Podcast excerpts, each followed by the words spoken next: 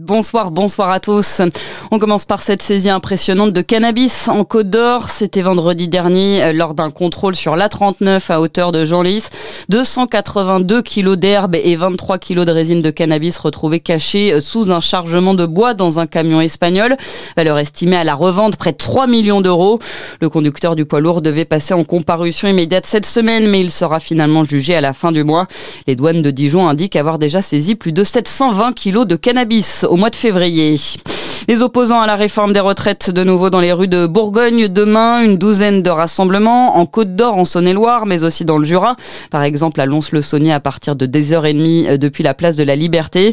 Des mobilisations alors que le bras de fer continue autour de la réforme au Sénat. Le gouvernement a choisi d'activer l'article 44.3 de la Constitution pour accélérer l'examen du texte et demander un vote sur l'ensemble du projet de loi. Décision dénoncée par les oppositions.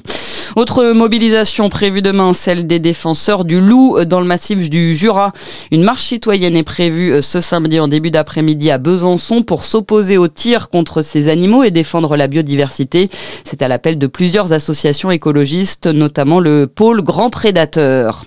Comment aider les communes moyennes de Bourgogne-Franche-Comté à se développer? C'est l'un des enjeux euh, du programme Centralité rurale en région, avec la signature aujourd'hui d'une convention entre la région et la Banque des territoires.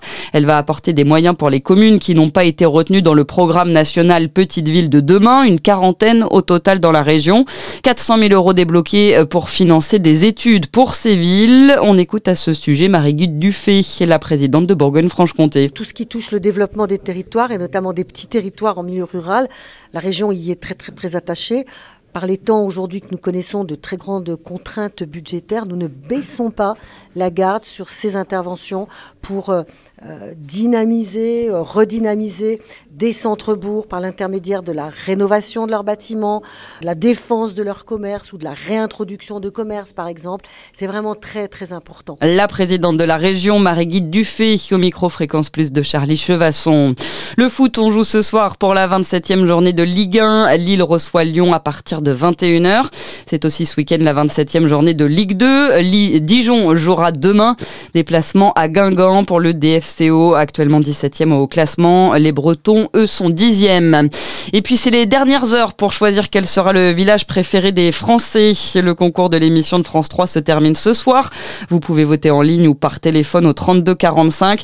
C'est une commune de Lyon qui a été sélectionnée pour représenter la Bourgogne-Franche-Comté, Druille et Bellefontaine. 14 villages au total sont en lice cette édition 2023. Le gagnant sera connu au mois de juin. Voilà pour l'info. Passez tous un bon week-end à l'écoute de Fréquence Plus.